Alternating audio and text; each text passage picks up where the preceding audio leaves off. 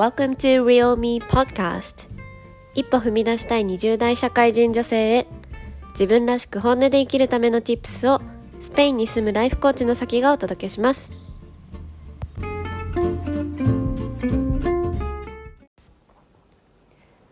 はい皆さんこんにちはさきです。最近はいかがお過ごしですか？なんか最近ね私の周りでねあの周りといっても日本に住んでる友達とか知り合いなんですけどなんか結構体調を崩してる人が多いなっていう風に思ってなんかみんなもどうかなっていう風にちょっと心配しているのでなんかそういう時はそういう時こそなんかこうしっかりね休んであげてで休んであげた自分にこうなんか休んでくれてありがとうっていうことを心の中でね自分に伝えてあげてほしいなっていうふうに思います。ちなみに私は元気です。すごい元気です。はい。あ腰もね治りました。おかげさまで。よかった。そう。でえっと 今日のオープニングもえっとちょっとサクッといっていきたいと思います。えー、今日のスリーグッドスイングスは今日はですね、えー、まあ一つ目にあのこの前ねあの今度冬に日本に帰るっていう風に言ったんですけどあのー、最初は家族にもね報告してで今日は仲いい友達にも帰るよっていう風に何人かに言ったんですよ。でなんかその友達と「えー、会えるね」とか言って温泉行こうよとか言って誘ってもらったりとかしてめっちゃ楽しみって思って友達にも、あのー、久々に連絡を取れて会えるのがさらに楽しみになったっていうのが一つ目の良かったことで。で、えー、二つ目はですねうんと昨日の夜あの久しぶりにね卵焼きを作ってあの美味しくできたのが良かったことです。あの私のねあのおばあちゃんが卵焼き作るのすごい上手で。でおばあちゃんの卵焼き私大好きなんですよ。ででもなんか自分でやるとなんかねあのうまく半熟に半熟そうにできないんですよね。なんか半熟のままなんだろうくるってやると崩れちゃったりするじゃないですか。だから難しくて。ででもなんか昨日はまあちょっと近づけたかなってくらい。なんかやっぱりおばあちゃんの卵焼きにはかなわないけどでもなんかちょっとは近づけた感じで美味しくできたのでそれが良かったです。はい。で最後3つ目はなんか今日はちょっと朝からちょっとモヤモヤしたことがあってでそれをあのコミュニティの内であのアウトプットできたことが良かったなっていうふうに思います。ちょっと自分の中でね溜め込まないでそういうふうにあのアウトプットできる場所があるっていいなって思って。でなんかそれをね自分の思ってることをたくさんなんか書いてたらなんか書いてるうちにだんだんこれこうすればいいかもとかなんかね改善策が自分の中で生まれてきてセルフコーチングっていう感じになんか自然になったっていう。そう。やっぱりなんかコーチングってあそうだこの前もねあのコーチング知らない人のためにちょっとコーチングについてのねエピソードを撮ったんだけどうんなんかコーチングの原則ってその人本人が答えを持ってるっていうのが基本原則でなんかそれがなんか自分でアウトプットしながらこういう風にやりたいのかもとかこうすればいいんじゃないかみたいなのが自分の中で出てきてそうセルフコーチングみたいになったのがなんか良かったなっていう風に思いました。はいということで、えー、これらの3つが私の3 Good Things です。皆さんはどんないいことがありましたか？ぜひアウトプットしてみてください。はいでは本編もお楽しみにどうぞ。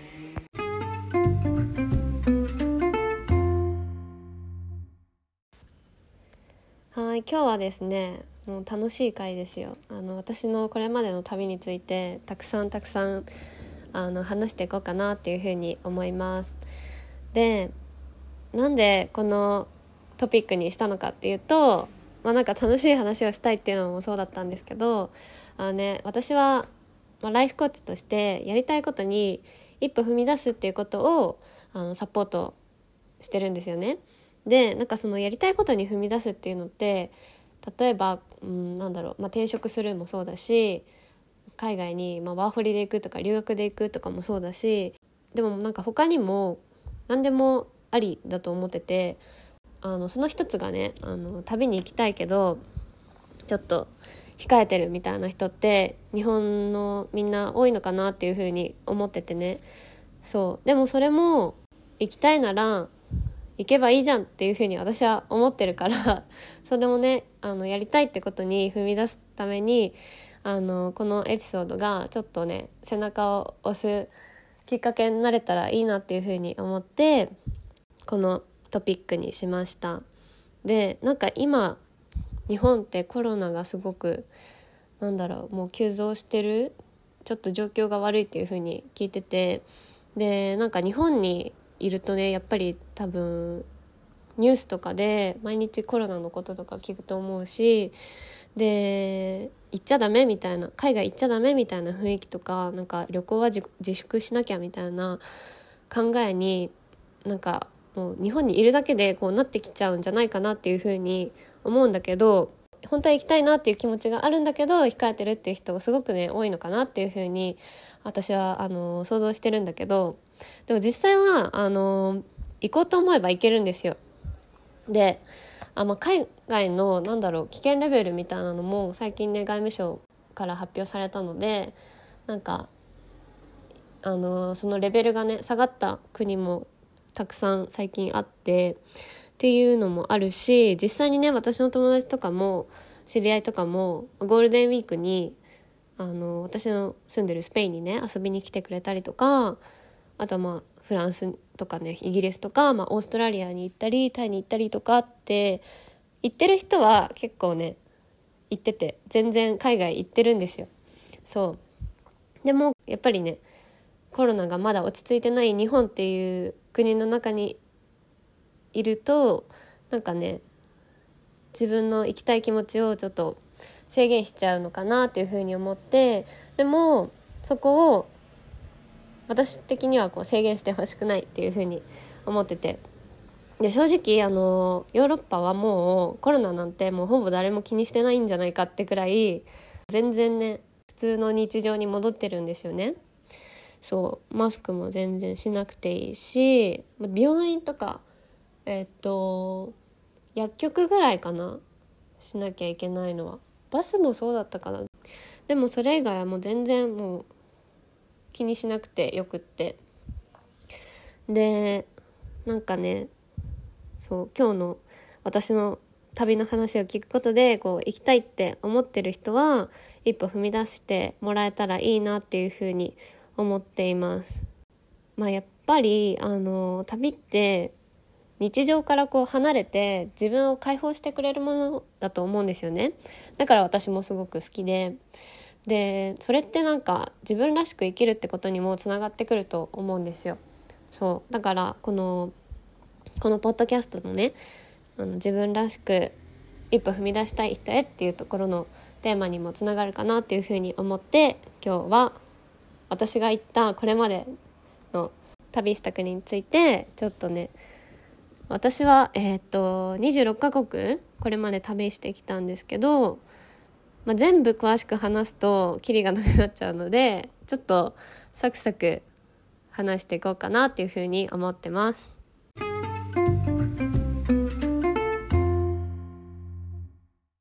まずね一番最初に行った海外って私はイギリスだったんですけどいつ行ったのかっていうと2011年の3月ちょうどあのね東日本大震災があった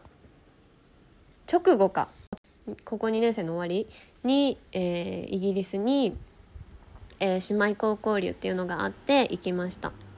はい。その時は10日間行って5日間ホームステイ5日間はなんかロンドン観光とかあとは何だろうシェイクスピアか。シェイクスピアのなんだ成果を見に行ったりとかなんかそのシェイクスピアのね劇を見たりとかっていうのをしたりロンドンでもあのリトルダンサーっていうミュージカルを見たりとかして観光も楽しみましたで姉妹校ではなんかそれこそね大震災があったから姉妹校の生徒たちがあのね募金活動とかしてくれたんですよ。でまだ10代の子供たちなのに遠い日本のためにねあの募金してくれたりあとはなんかマフィンを作ってこうそれを売ったりみたいなのもなんかそういう活動もしてくれてすごくなんかあったかさを感じたなっていうふうに思いました。正直私は全然ねあの、まあ、英語好きだったし得意ではあったんだけど なんか本当の実際のネイティブと一緒にいるとなんか全然理解できてないこととかすごく多くってでもあの初めての海外だったからすごくなんかいい思い出。で家族ホームステイのあホストファミリーか。ホストファミリーと別れる時とかもなんかもううるっと来てたし 泣いたね。泣いたのを覚えてる。写真で泣いてるのはあるあるから。うん。そう。っていう感じ。いい思い出だったなと思います。でその時にやっぱりまた絶対行きたいみたいな思いが出てきて大学時代にもねもう一回行くんですよ。ちょっとそれはまた後で言うんだけどでねえー、っとその次に行った国は大学時代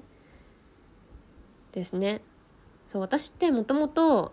家族で海外旅行って行ったことがなくて一度も。そう。でなんか家族での中で海外に興味あるのも私ぐらいだったんですよね。だからその高校のプログラムで行ったのが初めてでで次に海外行ったのが、えー、大学生の時。大学2年生の夏かな。そう。2014年3月にオーストラリアに行ってそれはなんかね私のお父さんの知り合いがオーストラリアのシダニーに住んでいてあの旦那さんも子供もいてっていう家族を持ってたのでそこにこう遊びに行かせてもらってそこでもなんかホームステイみたいな感じでその時は私は2週間、えー、旅行という形旅行兼ホームステイみたいな感じで行きました。最初ねあの妹と一緒に行ってで妹はなんかダンスやってるんですけどなんかダンスのレッスンかなんかリハーサルみたいなのがあって妹は1週間くらいで帰って私はもう1週間ぐらいいたっていう感じでした。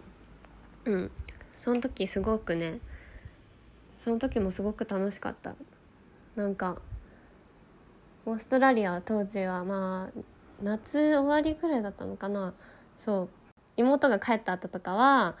あのワンデーツアーですごくね充実したイルカウォッチングのツアーとかあと砂漠砂漠じゃないか砂丘？砂丘でなんか砂滑りしたりとかワイナリーとか、うんと、オーストラリアも意外とワイン作って有名でワイナリーをしたり、うん、あとはあそうそうそうそうオーストラリアといったら動物ですよ。あのコアラとカンガルーと触れ合うっていうこともしました。めっちゃね可愛かったな。カンガルーに餌あげて 私の手をこうなんかカンガルーが持って 食べてるみたいなのすごく可愛かったです。はい。で次に行ったのは、えー、シンガポール。それシンガポールが3カ国目ですね。えっとこれも2014年の8月に夏休みに大学時代に付き合ってた彼とあの行ったんですよ。なんで行ったかっていうと,、うんと私がねそのその後直後にイギリスに留学に行くっていうことが決まってたのでなんかそそのね前になんか最後の思い出みたいなので行ったんですよ そうシンガポールはねどんな思い出があるかな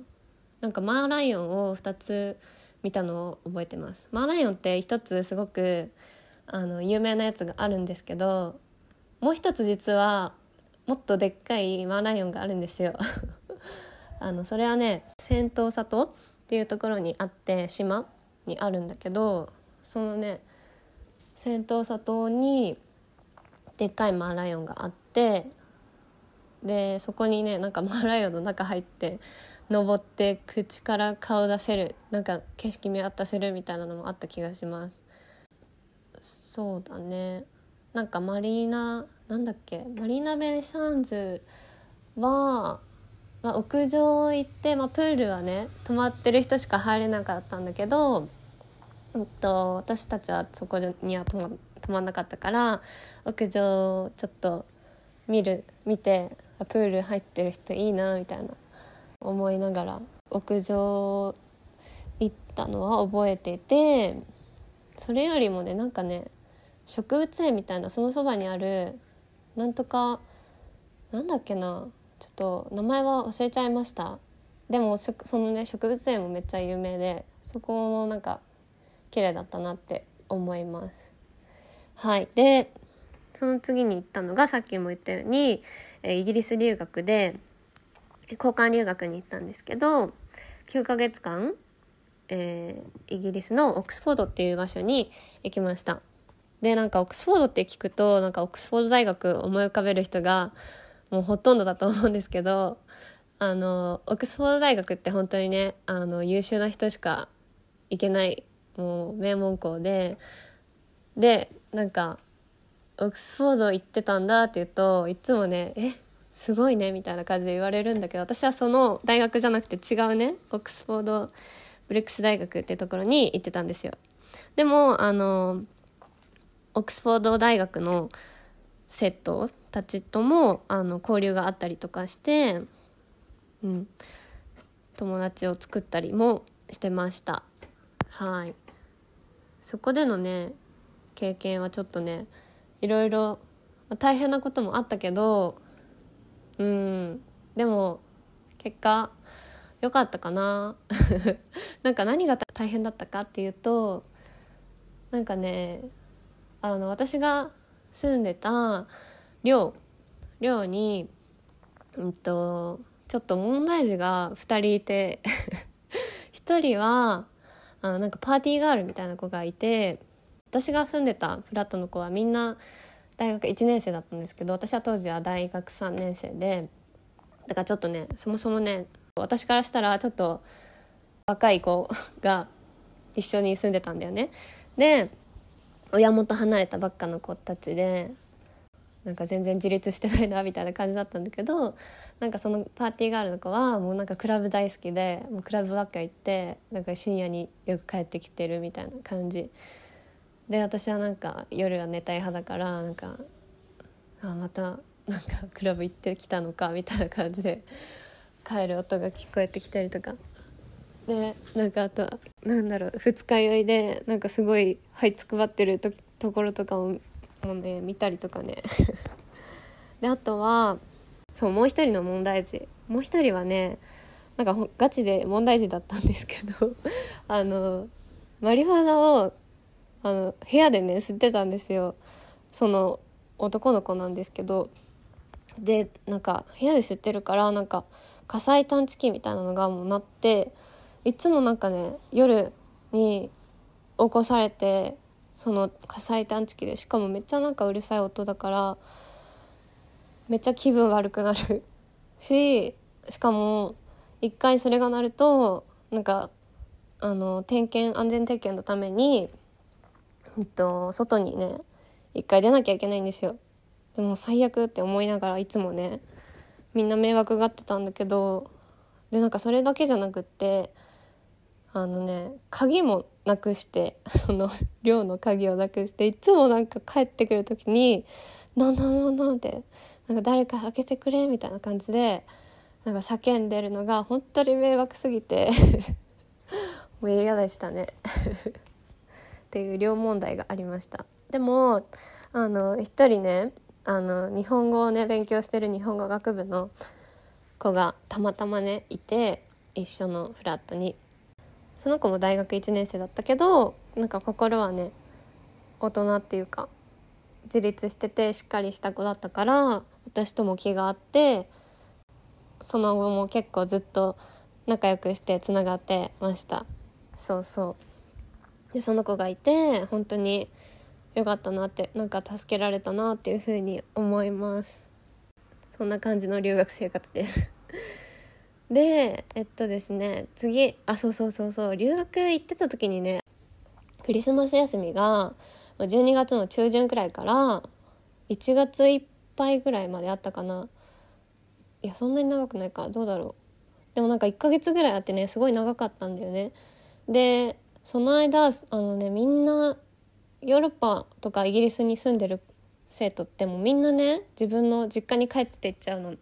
そう。で残ったのが寮に残ったのってアジア人ぐらいで本当に。だからすごくシーンとしてたんだけどその間に私はすごくいろんな国に旅行に行ってあの日本人の友達と一緒にあのいろんな国を回りました。はい。でそこで行ったのがね最初はベルギー。次にドイツ。でドイツで年越しをしてでその後にルクセンブルクに行ってでその後はフランスか。ん？ちょっと待ってよ。ルクセンブルク行ったのにまたドイツに戻ってからフランスに行ったのか。でまたドイツに戻るっていうなんかすごくねで最後にスイスね。でそっから、えっと、飛行機でイギリスに戻るオックスフォードに戻るっていう感じだったんだけどそんな感じでベルギードイツルクセンブルクフランススイス5カ国か。5カ国でなんか柔軟都市とかすごくたくさん人生でね一番長い旅だったかなそれは。たくさんの国と都市を回っためっちゃ楽しい長い旅でした。それはねなんか最初の半分は年越しまではあれだね。友達と一緒に回ってその後は一人旅になったんですけどえっと留学同じ時期にドイツに留学してた高校時代の友達がいてでその友達を訪ねて、えー、ドイツに行ってで自分のね誕生日もそこ友達と一緒に過ごしてっていう感じで過ごしたり、えー、でその友達になんかおすすめのフランスの街とかを教えてもらったりとかしてそこに行ってで最後はスイスに行ってあのねカウチサーフィンっていうのを初めてやったんですけどみんな知ってますか？カウチサーフィンってなんかあの何て言うんだろうな家に泊めさせてもらえるサービスがあるんですけどただなんですよ。でなんでただなのかっていうとなんかもうギブアンドテイクの精神で成り立ってるサービスなんですよね。でだからこうなんだろう旅人はタダで泊まれるその人の家に泊まれるけどなんかその泊まった時にその宿主とこうその旅人の母国の文化とか例えば旅話とかそういうことを聞けるじゃないですか。なんかそういうのってあのどっちにとってもいいことだからなんかウィンウィンのサービスなんですよね。そうそれをね私もやってみたいなって思って初めてスイスでやったかなちょうどねなんか日本にあの旅行に行くんだっていう子がいてその子とマッチングしてあの受け入れてもらえてお互いなんか初めてそのサービスをね使うっていう感じだったんだけど快く受け入れてもらえてで私はこう日本の情報とかをこう教えたりとかしてでその子はなんかそのスイスのねチューリヒの街をあ私に案内してくれたりとか私がカルボナーラ好きだって言ったらその子があのカルボナーラなら全然余裕で作るよみたいな感じで言って作って美味しいカルボナーラをね作ってくれたりとかしました。はい。すごくいい経験でしたね。はい。で次。次はあそうだ。まだね留学時代続きますよ。留学時代はねあのー、イースター休みもあったんですよ。イースターってえっ、と4月の始まりくらいかな。3月終わりから4月の始まりくらいになんか休みがあってでその時にまた別の友達と、えっと、今度はフランスとスペインに行こうっていう風に旅行の予定を立ててで行ったんですよね。でフランスはあのさっきのあのクリスマス休みの、えー、旅の時にはストラスブールとコルマールっていう町に行ったんですけど今回のイースター休みではパリに行くっていう風になってあの目的はパリのディズニーランドに行くっていう感じでしたそうでそっからねあのスペインのバルセロナとマドリードに行くっていう風になってたんだけどなんとあのねそのスペインに行くフライトがなんかストライキであの結婚になって なんかね本当にフランスってあのストライキが多いんですよ。なんかストライキ多いしうんなんかね仕事しない人が多いんですよね。休みがち。バカンスとかめっちゃ多いしね。世界で一番多いんじゃないかな。そうそうそう。で私は私たちがそそのトラブルに遭いで結局ねなんかそのストライキになったからもう空港みんななんか人で溢れ返っててなんか変更するためにすごい並んでたりしたんですよね。ででもその日のフライトも次の日の日のフライトももうなんか空いてないみたいな感じで埋まってるって感じだったからえどうしようみたいな。私たちもイースター休み1週間くらいしかないしみたいな感じであの余裕がなかったのであの鉄道でねあのパリから スペインのバルセロナまで鉄道で行くことにしたんですよ。めっちゃ長かったですよそれね。10時間ぐらいかけて行きました。はい。でもあの鉄道ならではのねなんか外の景色が車窓のね景色がすごくよくってあのなんかねその景色とかまだ覚えてます。綺麗だったなって思って、うん、だからまあそれはそれで良かったかなっていうふうに思ってて。そう。でなんかバルセロナではあのなんだっけな。えー、っとフラメンコを見ようと思ってたんだけどそれもなんかもう時間なくなっちゃったしっていう感じで、えっと、スペインでのね予定がちょっと崩れてしまったんだけどでもそのおかげで、まあ、車窓を見れたっていうのとあとあと夜のパリも楽しむことができたんですよね。パリは本当にディズニーのためだけに行くっていう予定だったんだけど結局その一泊することになったから夜のエッフェル塔を見ることができてフェル塔がねなんかキラキラしてるのとかも見れたのが良かったなっていうふうに思います。はいでそうスペインにね来たのはそうそれが初めてだったんですよね。でバルセロナ1日マドリッド1日っていうもう超ね短い期間だったんだけど本当は2泊3日とかだったかなうんそうだからこっちにねワーホリ来る前は私はそのバルセロナマドリッド1日ずつしかあの知らなかったんですよね。観光したことなくって。そう。でもあの一番重要なねバルセロナのサグラダ・ファミリアはその時に見ることができました。はい。であとはねマドリードでは美術館が有名でねあのピカソのね「ゲルニカ」っていうすっごい大きな絵をそれもね生で見ることができました。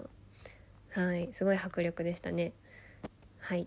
ということでどんどんいきます。まだねたくさんあるのでまだねスペインで9カ国目です。10カ国目はえっとイタリア。モナ11カ国目モナコ。なんですけどこれはねイタリアはジェノバっていう場所に行きました。これは確かうんと留学でもう大学のその勉強が終わった終わってからもう休みに入ったっていう時に行ったかな確か。そう。で最初はああれだねイタリアモナコフランスっていう感じでこの地中海沿いの、あの南フランスまで行きました。で最初はねあのニースにフランス人の友達がいてその友達に会うために行ったんですけどちょっと横を見たら地図でねちょっと横を見たらなんかモナコっていう国があるみたいな。でそのちょっと横見たらえもうなんかイタリアじゃんみたいな。感じで なんかすごいねノリで決めたんですよね。えイタリアこんな近いんだったらそうニースから近いんだったら行ってみようみたいな風に思ってノリで、えー、ジェノバ。ジェノバまでの、えー、チケットを買ってジェノバからは鉄道でモナコに行ってそうその時は本当ねイタリアイタリアってそうだなんかスリが多いってよく聞くからなんだろうあんまり長い時間滞在したくなかったんですよね。で本当だったらなんか誰か男の人とかと一緒に行きたいっていう風になんか守ってくれそうな人ね って思っててあんまりあのイタリア大好きなんだろうなんて言うんだろう私はイタリア料理が大好きでずっと行きたいって思ったんだけどあんまり一人では行きたくないって思っててでもまあせっかくなんか近くに行くならイタリアもちょびっとだけ寄ろうみたいな感じで行ってもうね半日ぐらいしか過ごしてないかなそこは。ジェノバ。でアイスとパスタを食べて モナコに行きました。モナコってめちゃくちゃ小さい国なんですけどうんとすごいねリッチな国なんですよね。で F1 とかが有名であとはカジノも有名かなんかモンテカルロっていうところが首都なのかな。そう。であのすごいねセレブとかが来る場所。なんかねパフェとかはね20ユーロぐらいだったかな。すごい高かった。なんかいろいろ物価も高いのかな。うん。っていうところを私は学生だったんだけどフラッとちょっと行ってなんか贅沢はそんなにできなかったけど景色とかをね楽しみました。はい。でその後にニースに行って友達と合流してね。でニースフランスのニースの隣にカンヌっていう場所もあるんですよ。でそこも地中海沿いの場所なんだけど、うんと、そこでねカンヌ国際映画祭っていうのをやっててちょうど。本当に私が行った時にたまたまやってたからそこにもねあのその友達と一緒に行ってでなんとねそこであの綾瀬はるかを見たんですよ 後ろ姿だけなんだけどなんか撮影してるのをやっててなんだっけな「海町ダイアリー」っていう映画のえっと映画祭でそれが作品が出てて綾瀬はるかもいたんだよね。でそれで、うん、日本のテレビで「笑ってこられてか」そうそれのテレビでの撮影をやっててで綾瀬はるかをたまたまねこう街を歩いてる時に見つけてなんかえ綾瀬はるかって言って追いかけたんですけど写真はやめてくださいみたいな感じで言われて止められたのを覚えてます。はい。でそういう感じの思い出があります。ニースもねカンヌもすごく美しい場所で何よりなんかね地中海の海が本当に綺麗で感動でした。すごくおすすめです。今どのくらい話したかな？そうフランスはねだから3回行ってるかな。あ結構話してる。えっと次。次はまだ留学時代。そう。留学時代の最後に日本に帰る直前にスウェーデンに行きました。でスウェーデンからね日本に帰国したんだけどスウェーデンは何で行きたかったかっていうとえっとなんだっけあの私ねジブリのえー魔女の宅急便か魔女の宅急便が大好きなんですよ。で魔女の宅急便のねモデルになった場所って、まあ、いくつかあるみたいなんですけどその一つがスウェーデンっていう風に言われててストックホルムとあとねビシビスビューっていう島があってあゴットランド島っていう島か。その中のビスビューっていう町。そこに絶対行きたいって思ってまずはストックホルムに行ってでねすごいねストックホルムの街もすごく綺麗でカラフルな街並みがあってめちゃくちゃ可愛かったんだけど本当にあのー、魔女の宅急便に出てくるなんか時計台みたいなやつも見れてめっちゃ感動しました。ね、街を歩いてるだけで本当にね全部絵になるって感じのところで。でそのねモデルになったゴトランド島っていうところもすごくねのんびりしてて穏やかな場所ですごく気に入った場所でした。はい。ということでそこからうんと日本に帰ります。ここのね留学時代でね本当にたくさんの国に行きましたヨーロッパは。はい。でねえっとその後は大学の卒業旅行でアメリカとタイに行きます。アメリカは中学校時代の友達と行ってでその時はですねロサンゼルス。その時はあれだカリフォルニアのディズニーランド。カリフォルニアのディズニーランドのツアーだったんだよね。そう。それとあとラスベガス。でラスベガスからグランドキャニオンに行くっていうツアーになっていてそこに、えー、回りましたね。すごく良かった。なんか特にねやっぱグランドキャニオン良かったんだけどもう一個良かったのは なんかラスベガスに泊まった時にあのねすごい高いタワーみたいなホテルがあってそのタワーのてっぺんになんかめ遊園地みたいな遊園地じゃないんだけどそのアトラクションがあったんですよ。でそのアトラクションに乗ったのがめっちゃ楽しかったかな。そうそっからなんか夜にその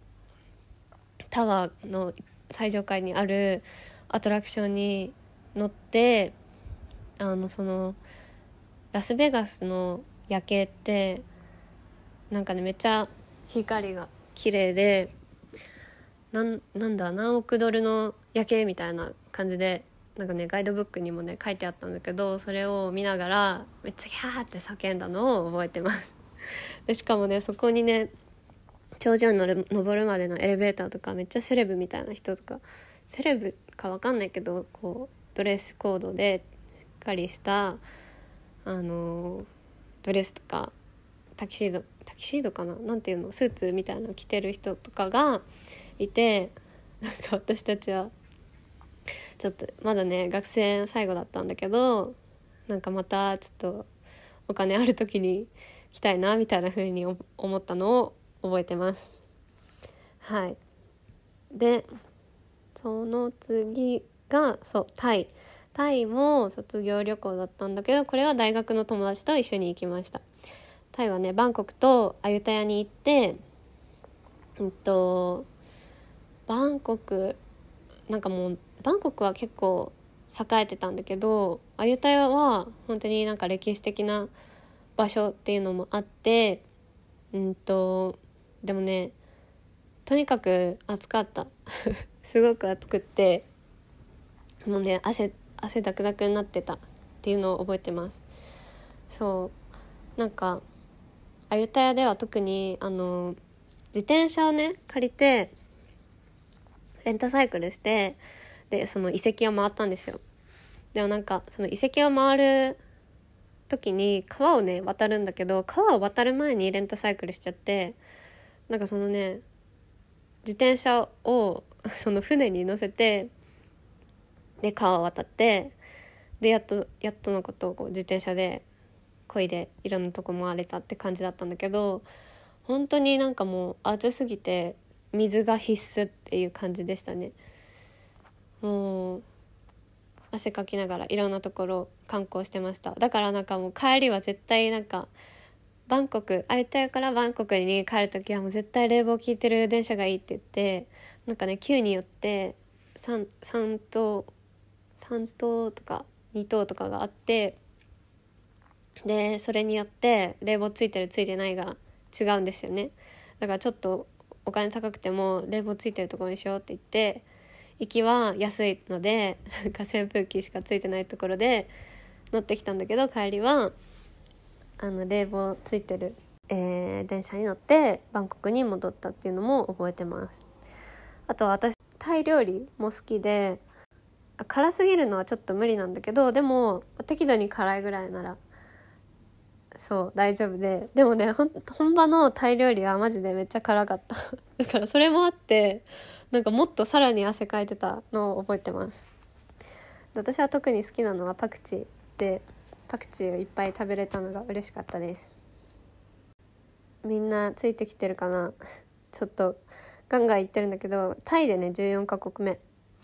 でこっからはね社会人になってから行った国です。15カ国目は台湾。これはうん社会人1年目かな。そうだね。2016年の11月に行きました。これはイギリスの留学時代にできた日本人の友達と一緒に台湾に行きました。ここではね「あの千と千尋の神隠し」のモデルになった場所9分っていう場所にも行ってなんか私ね結構ジブリのあの映画のモデルになってる場所とか行ってて好きなんですよねそういうの見るのが。あのハウルの場所も行ったしね。そう。でその「千と千尋」の場所もね見れてすごく雰囲気があってよかったです。あとはなんか何でもすごく安いから食べ物もね安く買えて美味しくてとてもいい思い出ですね。あとなんか山に登ったのも覚えてるな。なんかその山に登った時にえっとめっちゃね夜登って夜景を見ようとしたんだけどなんかすっごいでっかいカタツムリが山登ってる最中にめっちゃいっぱいあの地面にいたのを覚えてて なんかそれが気持ち悪かったのはすごい覚えてます。っていう。はい。で次。次はこれも社会人1年目の終わりかな。ニュージーランドに行きました。ニュージーランドは本当に私の中ですごいもう12を争う大好きな国でこれはねあの私ね会社員でで旅行会社でね勤めてたんだけどその旅行会社の特権を使って旅行会社に勤めてる人ってなんだろうその割引みたいなのがあって全部が全部そうってわけじゃないんだけどなんか割引が出るタイミングとかがあったりしてたまたまねニュージーランド航空の割引が出てた時にそれを使ってえー、その会社の同期と行きました。もうニュージーランドはうんとね自然が本当に美しい。それがねもう忘れられないですね。でしかもなんかいろんなねアクティビティをできるっていうところもすごくいいところで私が印象に残ってるのはあの乗馬をしたんですよ。なんかしかももうもう雄大な自然の中で山とか川とかもう他に何だろう建物とかっていう人工的なものがもう何にもない場所で乗馬をしたのがもうね最高すぎましたね。すごく良かったです。あとはねカヤックとかもしました。ニュージーランド本当におすすめですね。あの老後とかいや老後じゃなくてもでももう一回行きたいな。ニュージーランドはもう一回行きたい場所です。はい。ということでこれが16カ国目。次は17カ国目。これはですね中国です。で中国には上海に行きました。これどっちだったかな？中上海にね私2回行ったことがあるんですけどこの時はうんそうだ。この時はその会社の同期でまたそのね特権を使って行ったんですよ。割引を使ってね。であの、この時ね上海のディズニーに会社の同期と行こうっていうことで行きました。で私ね初めてその旅であの一番のやらかしをしてもうねあのフライトが朝8時半とかだったかな？9時半とかの成田出発だったんですよね。で私はそのフライトを 逃しました。初めて逃したっていうねしかも朝寝坊で。っていうハプニングがあったのを覚えてます。そう。でもあの私はそのね次の便空いてたので行けたんだけどあのねディズニーランドはみんなとちゃんとね楽しめたのでよかったです。だから最初のねこの上海での思い出はディズニーぐらいしかないかな。あとまあ夜ご飯みんなで食べたっていうのもあるけど。うん。でも上海のディズニーもめっちゃ良かったです。あそう私いろんな各国のディズニーね今までパリとかアメリカとかね行ってきたんだけど上海もすごくよくってお城がねなんかピンク色ですごく可愛いんですよね。しかも私の一番のおすすめはえっとパイレーツ・オブ・カリビアンの乗り物でそれが 3D だったのかな。めっちゃね迫力があって面白かったので是非みんな行った時は乗ってほしいです。私はもうね2回乗りました1日で。はい。じゃあ次。次は18カ国目インド。インドは実はね会社の研修で行ったんですよね。そう。これはまあなんか旅行じゃないんですけどこれはですね私の会社がなんかインドに支社があって唯一海外の支社。でそこに研修に行ったっていう感じです。でもねなんかね会社の研修だったからあの、まあ、移動するバスが用意されてたんですけどもうそのバスでなんか移動してばっかりで自分たちの足でなんか街を回るみたいなのがそういう時間がほとんどなくってなんか全部ね車窓から景色を楽しんだっていう感じでしたね。だからなんかうんあんまり面白くなかったかな。インド。そうそう。本当はあのタージマハルとかも行きたかったんですけど行けなかったです。なのでちょっとね心残りありまた別の機会に行けたらいいなと思います。で19カ国目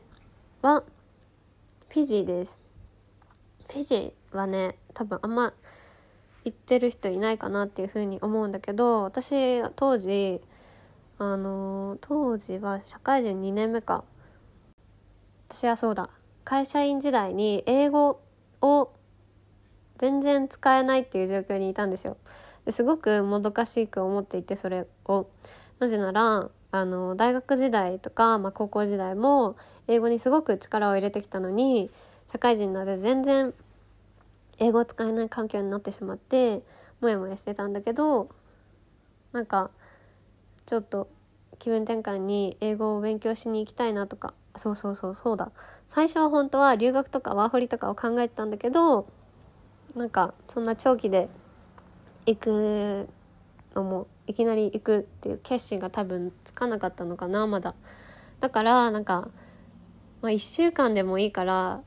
なんか語学学校行けるところがあるならなんか行ってみようみたいな風に思ってでフィジーを見つけたので私ねあのーマイナーな国あんまりみんなが行かない国に行くのが好き好きというかなんかそういうマイナーな国に行きたかったんですよね。そう。みんなと被らない国。でフィジーを選んでなんかフィジーには実はまあ日本人が作った語学学校っていうのがあってでそこにね1週間から行けるって書いてあったので私は旅行兼英語勉強しに行くっていう体で、まあ、留学、うん、もう超土短期留学に行きました1週間だけなんですけど でもあのねちゃんとねしっかり授業でも学んででそこでもねあの実はその学校やっぱり日本人が作ったっていうのがあって、まあ、日本語のサポートもあるっていうのもあるしだからね日本人ばっかだったんですよね正直生徒は。そう。でなんかねあの学校の語学学校のポリシーも English only みたいなポリシーが本当はあったんだけど実際なんかもう寮に行っちゃえばみんな使ってないみたいな感じで英語。だからあんまりうんそういう感じなんだっていうふうに思ってなんか結局は守られてないんだなみたいな。なんかあんまり来てもじゃあ意味ないんじゃないかみたいな風に正直思ったんだけどまあでもえっとうん。そこでしか出会えなかった。あの仲間とかにも。出会えて、まあ、友達作りもできたしそう今もねつながってる人もいます。これはこれですごくいい経験でなんかその時にね良かったなっていうふうに思ったのはなんかその学校の黒板にねあの書いてあった文字があって「Age is just a number っていう風に書いてあったんですよ。どういう意味かっていうと年齢はただの数字っていう意味で本当にそこにはうん、その語学学校にはねいろんな年齢の人がいてなんかね社会人になってから来てる人もいたし私もそうだしでも学生大学生で来てる人もいたしっていう感じでなんか別にねあの、まあ、勉強始めるのに年齢なんて関係ないんですよ勉強だけじゃなくてね。でその言葉になんか勇気をもらったりとかして私もなんかもっとチャレンジしたいなっていう風になんかモチベーションが上がったのを覚えてます。でうんと次20カ国目これはフィリピンのセブ島でしたこれもね会社の同期とあの同期の女子旅っていう感じで行ったんですけどやっぱり私の会社の同期って旅好きな人が多くてもちろんねやっぱり旅行会社なので 旅が好きな人が多かったので同期との旅行はたくさん行った覚えがあります。はい。ちょっともうサクッといこうかな。で次が21カ国目。マルタ。2018年の8月に行きました。これは大学時代の友達と行ってイギリス留学から帰ってきて以降初めてヨーロッパにまた行ったんですよね。超久しぶりに。3年ぶりぐらいかな。うん。それぐらいにヨーロッパに行ってやっぱヨーロッパいいなみたいな風に感じたのを覚えてます。なんかやっぱ街並みとかがすごく美しいしでしかもねなんか、ま、マルタ。マルタはもうなんかどこ行っても海が本当に美しくってもうなんかすごく惚れ惚れました。マルタの。海と美しい景色に。うん。どこをとっても絵になるなっていうような場所だったと思います。しかもマルタは英語も通じる。なんかねイタリアのすぐ近くだからイタリア語と英語が公用語なのかな。そう。でもバスバスの運転手さんとかも英語を通じたのと思います確か。そう。あとはあそうそうそう言いたかったのは食事が本当に美味しくってそれこそやっぱりイタリアのねすぐ近くだからイタリアのね文化の影響とかも受けてるんだけどあのパスタもピザもめちゃくちゃ美味しくってあとワインもねすごく美味しかったのを覚えてます。で私の友達もワインが大好きなので2人でねあの美味しいワインを楽しみました。では次22カ国目。マカオ。あとね香港も入ってます。23カ国目。これは一緒に行きました。うんとねこれはなんと私の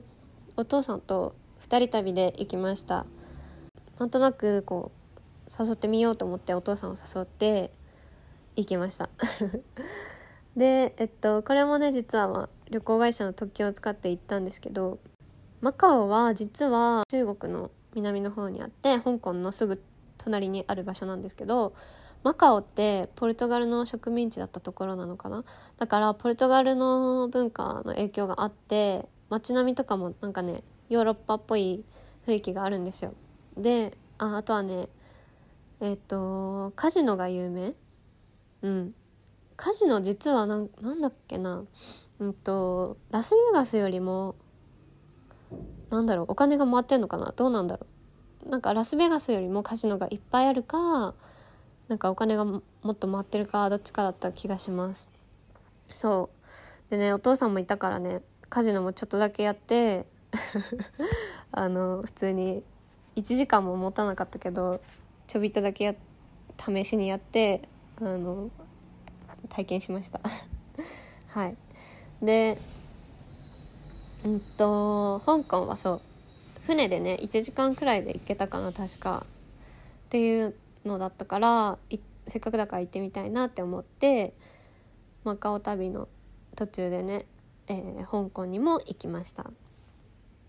香港はなんか夜景がすごかったかな。何て言うんだろう。レーザーみたいな。光ライトアップか。そう。ライトアップも毎日やってるのかな？そう。だからすごく人がたくさん集まっててライトアップされてるのがすごく賑やかでしたね。はい。では20カ国目はポルトガルなんですけどもうこの時はスペインに来てますね。ワーホリに、えー、スペインに来てから1ヶ月半とか経った時にポルトガルにちょっと行きたいなって思って週末でもう弾丸旅行に行きました。ポルトガルの北の方のポルトっていうところに行ってもうすごくここはもう街並みがすごく美しくってあと川がね流れてるんですけどそこに沈む夕日も本当にめちゃくちゃ美しかったです。もうね夕日が美しすぎて写真を何枚も何枚も撮りました。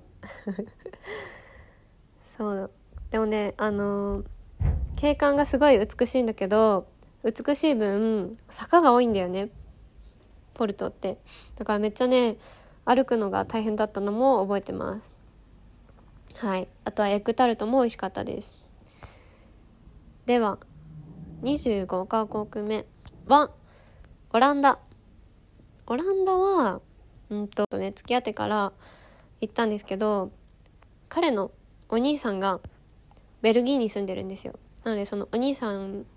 を訪ねてまずベルギーに行ってでベルギーの上にオランダがあります。なのでせっかくなのでオランダも行こうということで電車とバスを使ってオランダに行きました。アムステルダム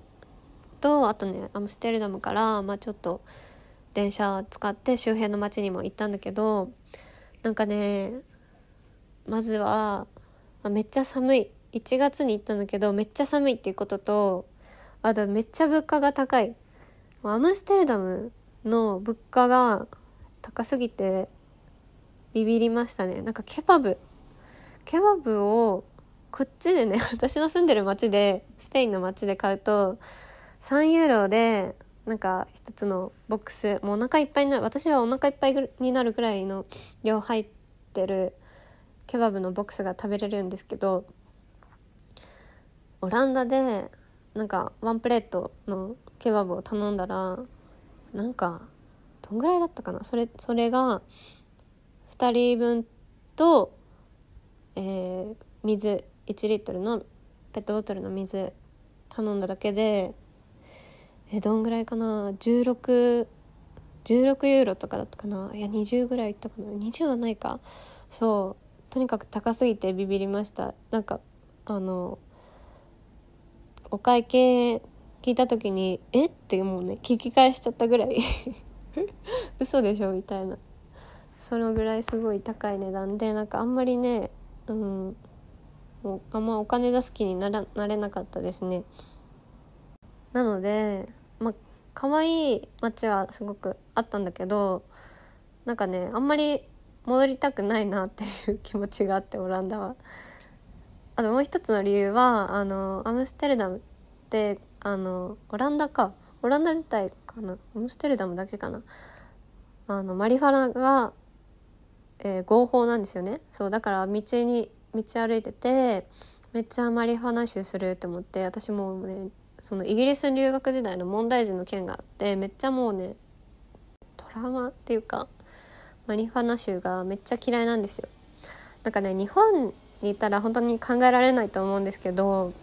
こういう話をしてること自体が。でも海外ではやっぱり当たり前なんですよね。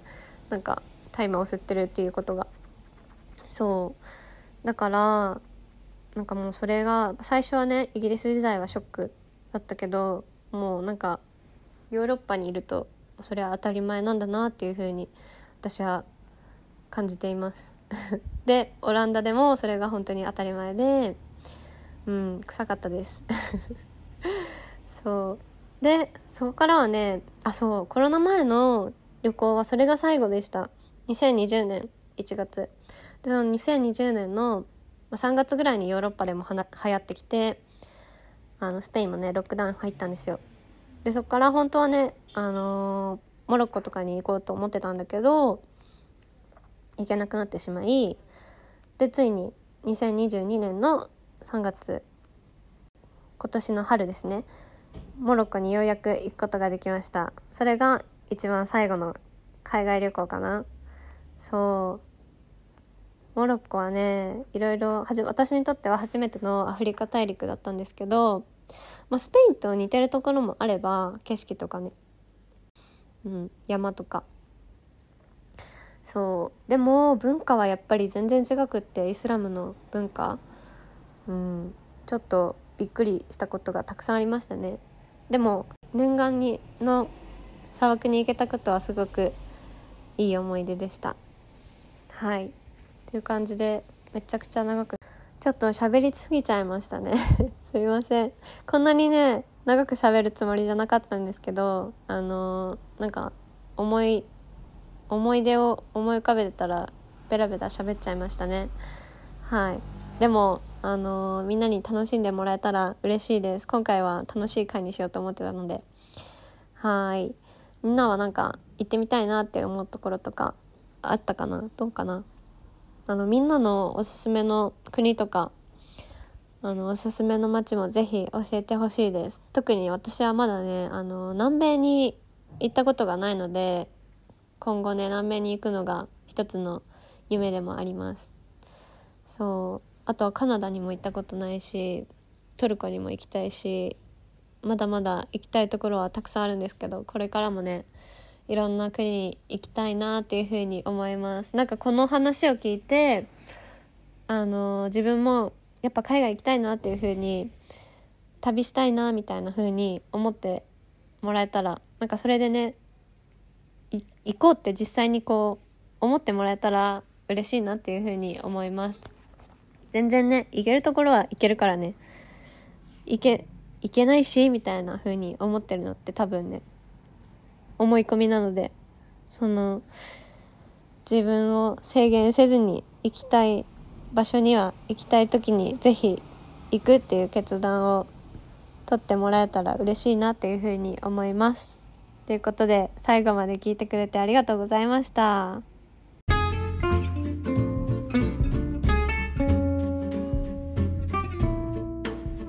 はい今回のエピソードはいかがでしたでしょうか？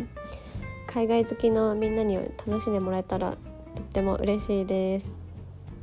私はねやっぱり振り返ってみてあのイギリス留学時代にめちゃくちゃいっぱいいろんな国に行ったなっていうことを思ってやっぱり高校より前は一回もね海外行ったことなかったからその時はでもえっと貧乏旅行みたいな感じで あのユースホステルとか泊まってたしカーチサーフィンも使ったし学生ならではの旅だったなっていうふうに思います。で社会人になってからはもう私はねあの結構有給の旅に